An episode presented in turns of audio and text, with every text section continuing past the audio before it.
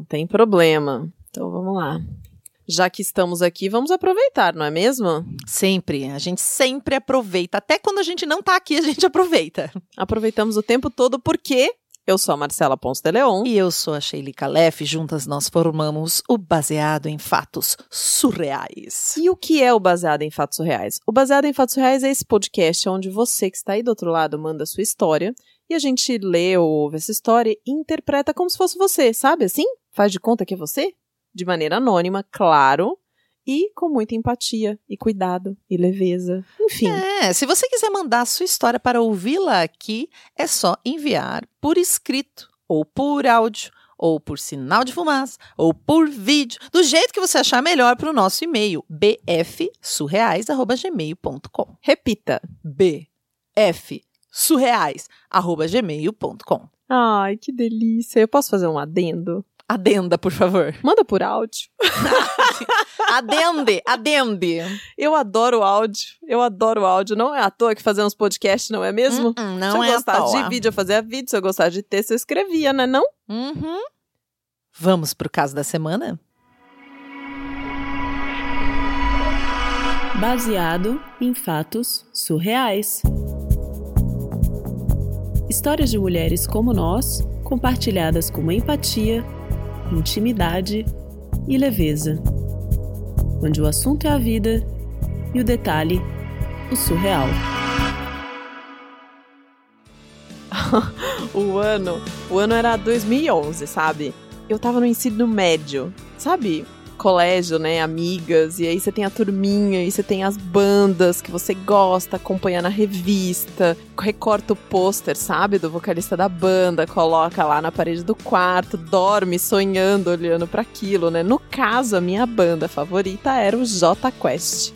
E eu tinha uma quedinha, assim, pelo, pelo vocalista, Hoje, hoje eu nem lembro mais o nome do cara, né? Mas na época era meu cantor favorito. Não sei o que é isso, gente. Eu só ouvi a Legião Urbana, era uma desgraça. Jura? Nossa, eu era aquela adolescente sofredora. E, mas aí você ficava na emo-depressão, tinha tudo, tinha todos assim? os CDs.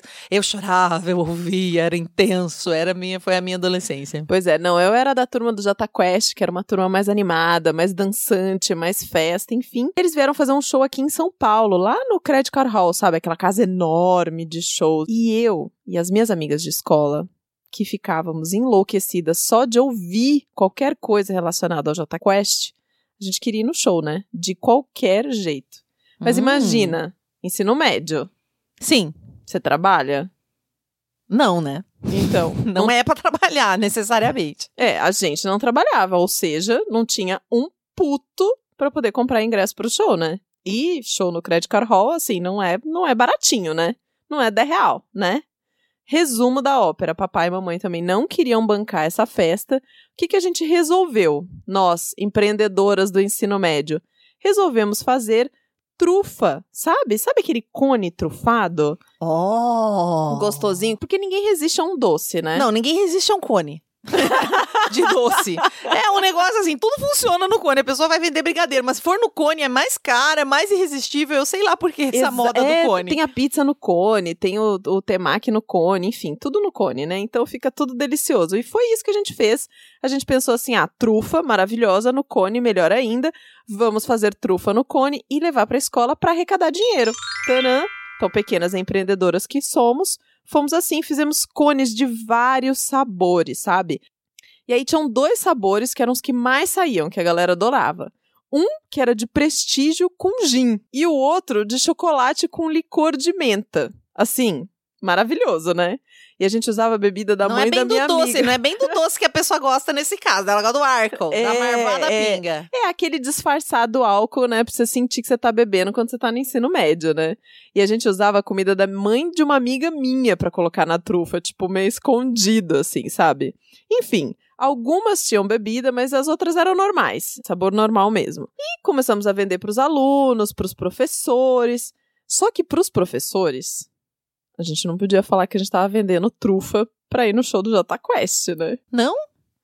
Ah, Vai que o professor também era fã do Jota Quest, não é mesmo? Não era o caso. A gente achou que era mais fácil. Nosso argumento de venda, o Uhum. convencimento ia ser mais tranquilo, assim, a gente converter os professores em consumidores Uhum. se a gente dissesse que estava arrecadando dinheiro pro TCC. Afinal de contas. Lógico, um TCC super complexo, né? Imprimir as páginas do TCC era muito caro. Exato, exato. Então tinha para os amiguinhos da classe o argumento de venda era: olha só, tem gin aqui, tem licor ali. E para os professores, precisamos no for- nos formar, precisamos imprimir muitas cópias do TCC para São Paulo inteira, então, por favor, nos ajudem. E assim fomos e conseguimos vender tudo e comprar os ingressos, eu e mais três amigas. Até que chegou o dia do bendito show. Graças a Deus, vendemos tudo, fomos lá. Imagina a ansiedade, né? Você passa vendendo, você resolve fazer comida, você vende, você se transforma numa empreendedora só pra conseguir ver o Jota Quest de pertinho. Não, quanto aprendizado eu tive nessa época, né? Os professores deviam pensar nisso, cara. Deviam propor projetos para os alunos fazerem esse tipo de coisa. Monte o seu negócio e venda para você poder ir num show que você gosta. Não é sensacional? E a gente teve essa ideia, sozinhas, no ensino médio. Fomos incríveis. Enfim, chegou o dia do bendito show. Quem levou e buscou, porque tinha essa função, né? No colégio Uhum. sempre tem o pai da vez que faz a função de buscar e levar. E foi o caso, foi o pai da minha amiga dessa vez, não foi o meu, e ele deu graças a Deus por isso. E a gente tava em quatro, né? Foi o que eu falei. Somos, eram uns quatro, eu e mais três amigas. Só que eu, né, apesar de estar no ensino médio, ser uma adolescente, eu era uma jovem velha, sabe? Não sei, como que é uma jovem velha? Eu não, eu não tinha costume de dormir tarde, entendeu? Eu dormia cedo, né? Eu tinha que acordar para ir pra escola. Uhum. E eu gostava de dormir cedo. Então, essa função de ficar acordada até mais tarde era um pouco problemática para mim. Mas enfim, estávamos super empolgados, estava na adrenalina. Até então, tava tudo legal, né? E a gente chegou e tava muito cheio. Tipo, muito cheio. E você tá vendo como que eu sou, né? Eu sou baixinha, né? Pequenininha. Assim, pra eu poder conseguir ver alguma coisa, e a gente comprou pista, né? Ingresso de pista. Pra eu conseguir ver alguma coisa, eu tinha que atravessar a multidão e colar na grade. E foi isso. A gente foi abrindo espaço, abrindo espaço, eu e minhas amigas e todo mundo no meio do povo, blá blá blá blá blá, blá até chegar na grade. Chegamos, nos postamos lá naquele lugar espremidinho Uhum. pra poder ver o show.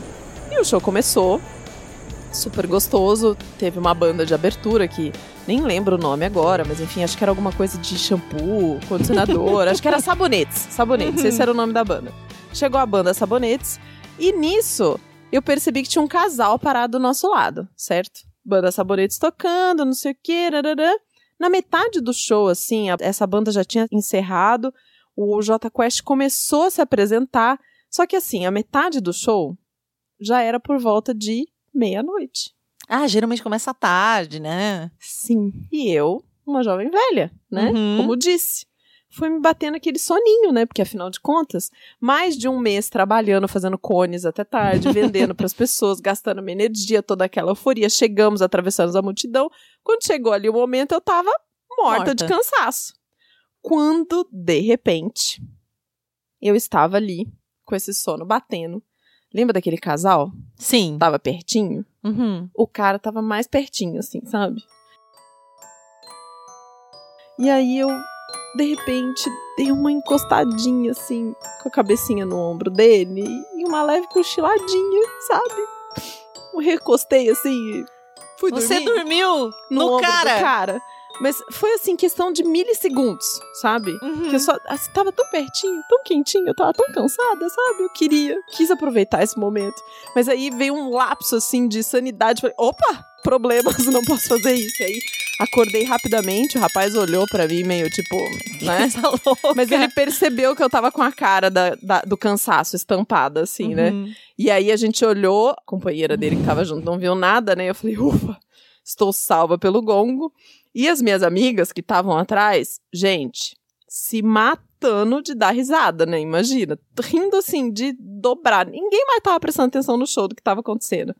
Enfim, quando a gente saiu de lá, eu, todo mundo, né, rindo, brincando, zoando, e assim, eu fui eternamente grata dessa moça não ter visto que eu dormi no ombro dele, porque eu acho que ia me dar ruim. E aí, essa é a história de quando eu fui a primeira vez por um show e dormi no ombro de um desconhecido.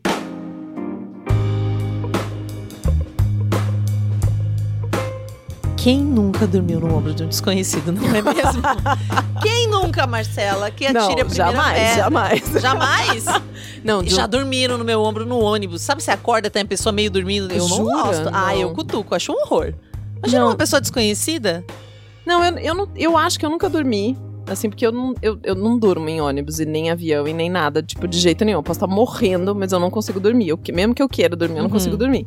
Em pé, no meio de um show, não. Ai, gente, imagina a cara dessa mulher que dó. E- Eu já dormi em outras situações. Inclusive, tem o caso do sono aqui que conta uma dessas situações trágicas. Então, se você quer descobrir como foi que a Marcela já dormiu e em que situação, volte a algumas casas e escute essa história.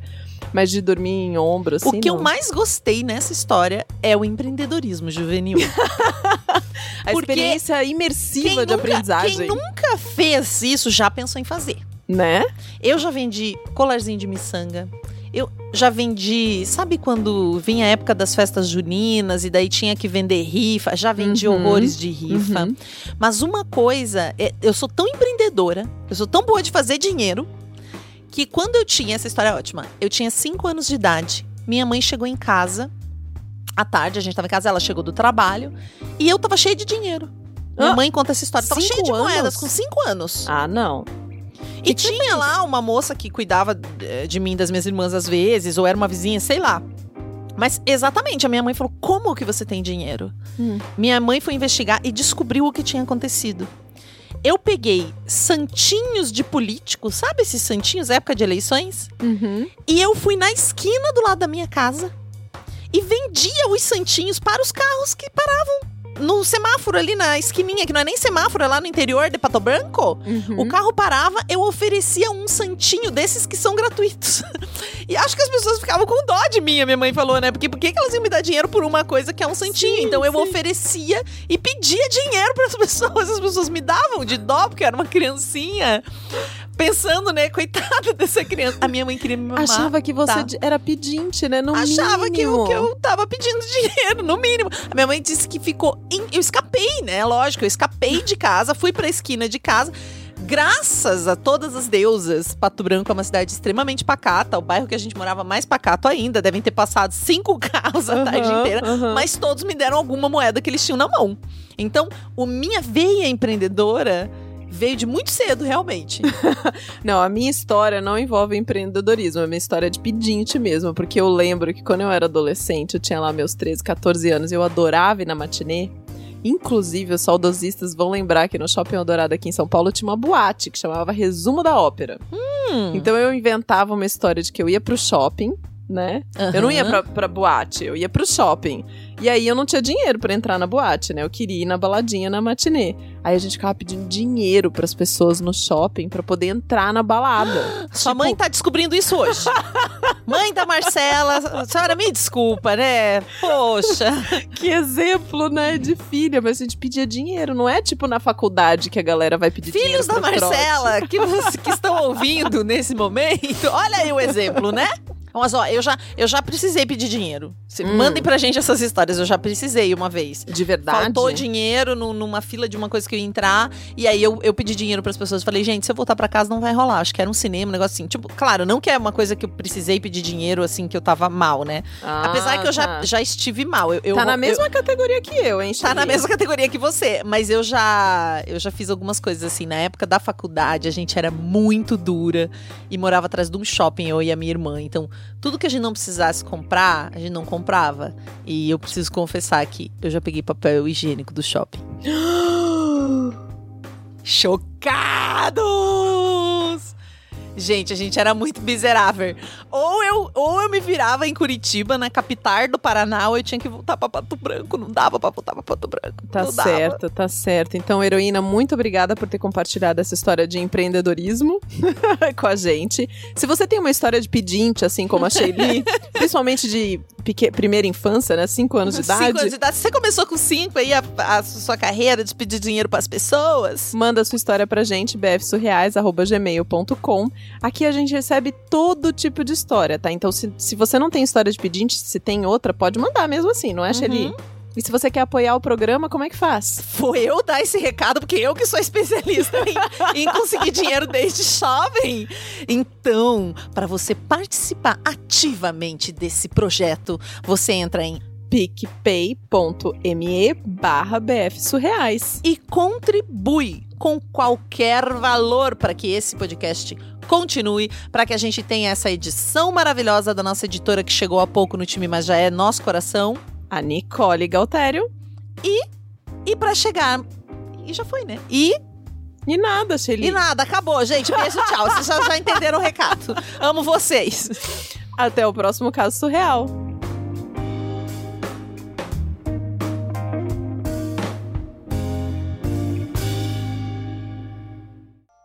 Episódio foi editado por Nicole Galtério.